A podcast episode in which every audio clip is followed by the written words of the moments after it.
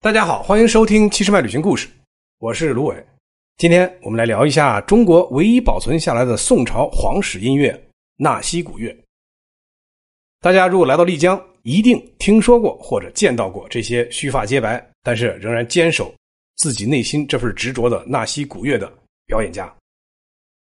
纳西古乐的魅力源远流长。据考证呢，纳西古乐是中国目前唯一保存下来的宋朝时期皇室宫廷的音乐。当然，就是世界上最古老的音乐之一了。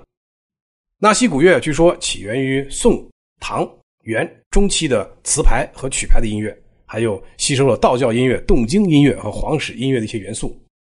传说啊，这纳西古乐原来是有汉语的经文的，要配着音乐一起咏唱的。后来呢，传到纳西族的民间以后呢，逐渐演变成了单纯的乐曲。整个乐曲啊，分为神州、华通这两个大调，并根据不同的内容分为五十多个小调。那么，经常演奏的小调呢，就有《清河老人》《小白梅》《龙水吟》《山坡羊》《万年欢》《吉祥八卦》《步步娇》《到春来》《到夏来》《到秋来》《到冬来》《浪淘沙》等等。由于这套乐曲啊，长期在纳西地区的这个广泛演奏啊，在流传中，当然也就逐步融合了纳西族的审美情调，还有独有的乐器，所以啊，被称为纳西古乐。纳西古乐呢，曾经到过英国、法国、挪威、芬兰等十几个国家和地区，每到一处啊，就成为当地的新闻焦点。老外啊，对这个纳西古乐真的是趋之若鹜啊。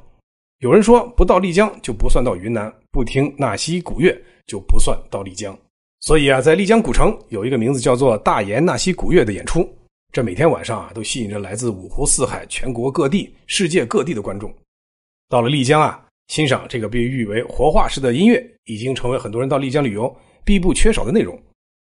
纳西古乐三个特点：一个是曲目音乐古老，第二个是乐器古老，第三个是演奏的人更古老。大部分都是七八十岁甚至九十岁的老年人，包括你想最著名的宣科老师和陈秋元老师这在内的二十多个演奏家，其中七个人都是八十多了啊，胡须花白，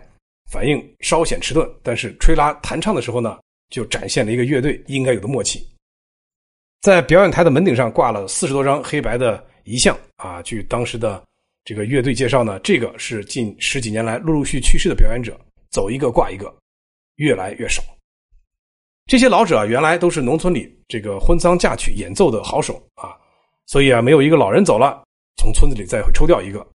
丽江农村这个会表演的本来就多啊，来了也不用培训，试一下能跟上节奏，大家能凑到一块儿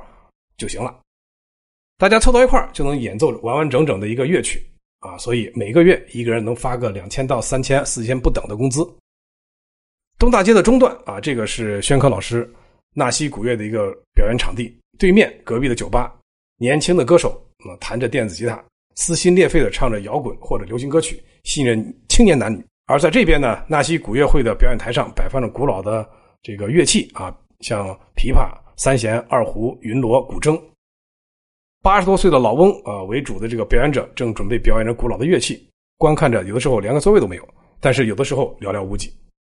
这个现象啊，不仅仅在丽江，在全国很多地方，这样的民间艺术和传统艺术肯定面对着不小的冲击。例如说，在陕西西安，被称为中国最古老的剧种的秦腔。也在面临这样的尴尬的境地，观众都是老年人，年轻人第一听不懂，第二不感兴趣。